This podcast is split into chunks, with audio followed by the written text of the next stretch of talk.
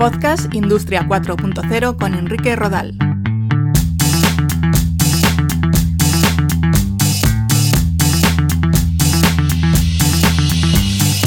¿Qué tal? Un saludo, bienvenidos a un nuevo episodio de Podcast Industria 4.0. En esta ocasión os quiero exponer un caso de éxito del impacto que puede tener para una empresa la implantación de una solución vinculada con Internet de las Cosas y analítica de datos. Se trata de una implantación relativamente sencilla en una pyme y que le está permitiendo mejoras en su proceso de producción, en la planificación y también en la trazabilidad de dicha producción. En los próximos minutos vamos a hablar con un responsable de la empresa Ideable Solutions que ha desarrollado esta solución. Empezamos.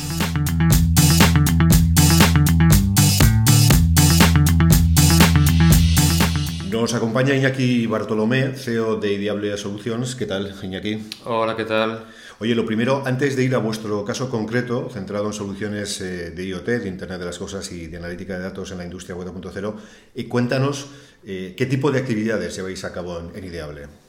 Pues en Ideable trabajamos desde la consultoría de procesos inicial para detectar áreas de mejora, sobre todo de eficiencia en procesos que puedan ser de todo tipo, industriales o procesos en administración pública o procesos incluso en entornos sanitarios.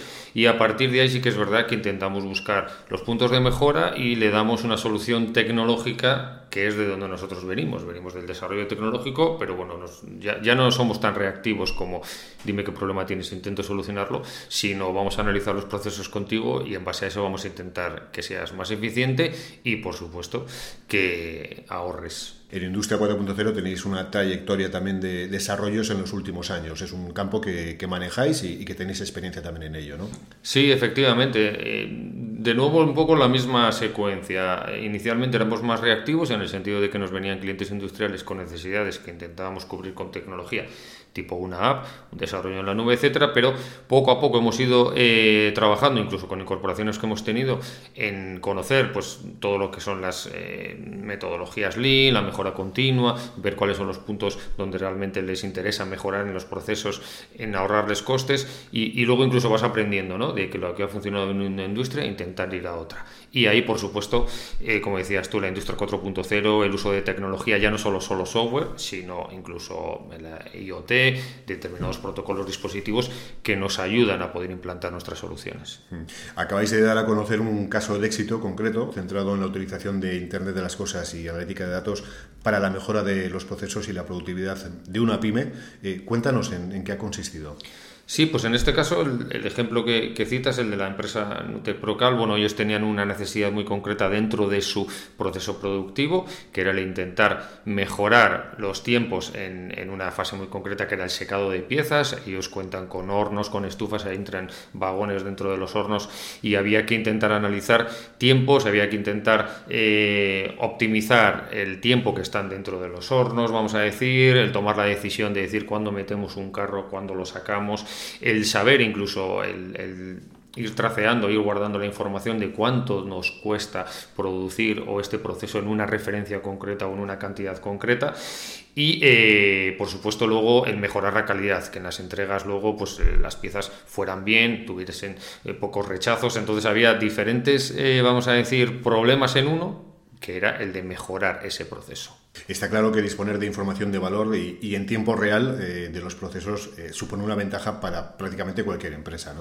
Sí, para cualquiera. Al final, eh, nosotros solemos hablar mucho que en la transformación digital, casi el primer punto, porque la industria 4.0 algunas empresas lo ven como muy lejos, ¿no? El primer punto es capturar el dato. Si no tienes el dato, realmente no sabes lo que estás haciendo, cuánto te cuesta hacerlo, cuánta gente necesitas, cuánto tiempo. Muchas veces los tiempos de producción de las empresas, y da igual qué sector, eh, son pura intuición, es decir, bueno, sabemos que esto nos ha costado, sabemos, intuimos que vamos por aquí, que tardamos tanto por esto, por lo otro, pero realmente en muchos casos nos damos cuenta de que no tienen el dato, de que realmente no lo saben. En este caso concreto habéis apostado por la utilización de la tecnología RFID. ¿Cuáles han sido sus ventajas respecto a otros sistemas inalámbricos de, de comunicación? Sí, bueno, en este caso eh, teníamos varios retos. Uno era la alta temperatura en el entorno y en algunas de las máquinas que estaban, en, eh, digamos, implicadas. Y en otro caso teníamos también eh, incluso distancias. ¿no?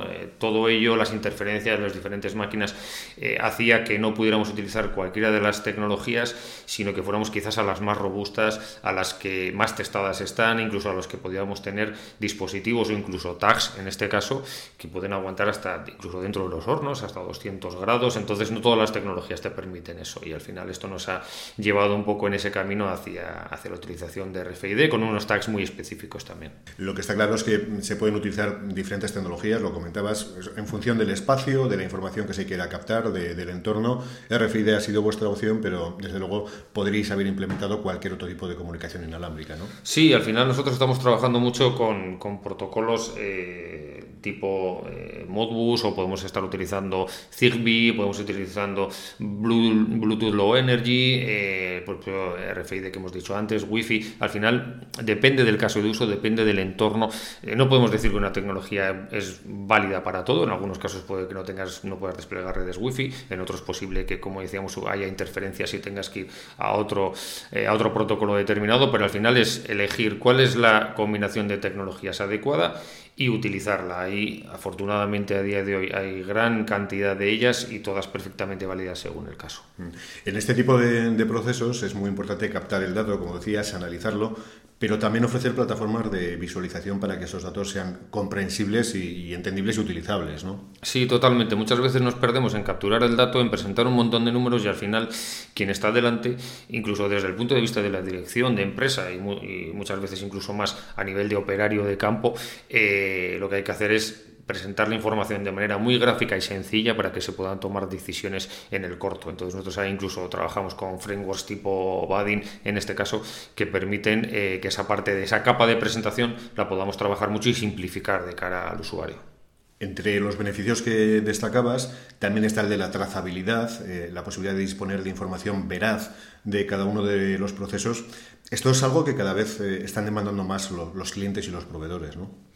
Sí, totalmente. O sea, lo decíamos antes, es trabajar sobre datos y no sobre intuiciones. Es saber que para producir una referencia X y en una cantidad y, que ha sido ya en el pasado para un determinado cliente, cuánto nos ha costado hacerlo, sobre todo en tiempo. Y de esa manera podemos planificar mejor lo que son nuestros procesos productivos futuros. Si no, de nuevo, estamos trabajando en intuiciones y estamos eh, realizando nuestros pedidos, estamos enviándolos tarde y mal, y estamos ofreciendo una mala experiencia al cliente cliente. Entonces es trabajar contra eso. Mm, seguro que nos está escuchando algún gerente de alguna empresa. La verdad es que este caso de éxito concreto es aplicable a compañías de, de cualquier sector y ámbito, ¿no?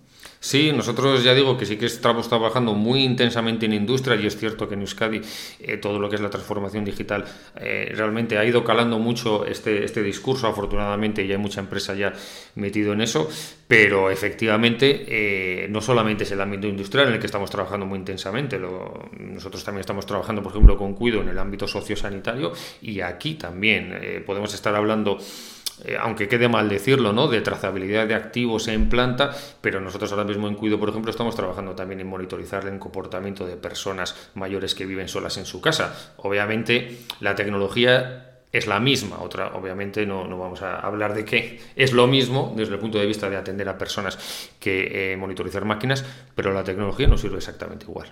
Eh, quien esté interesado en saber algo más sobre Ideable, sobre vuestros servicios y, lo que hacéis, eh, ¿cómo puede contactar con vosotros?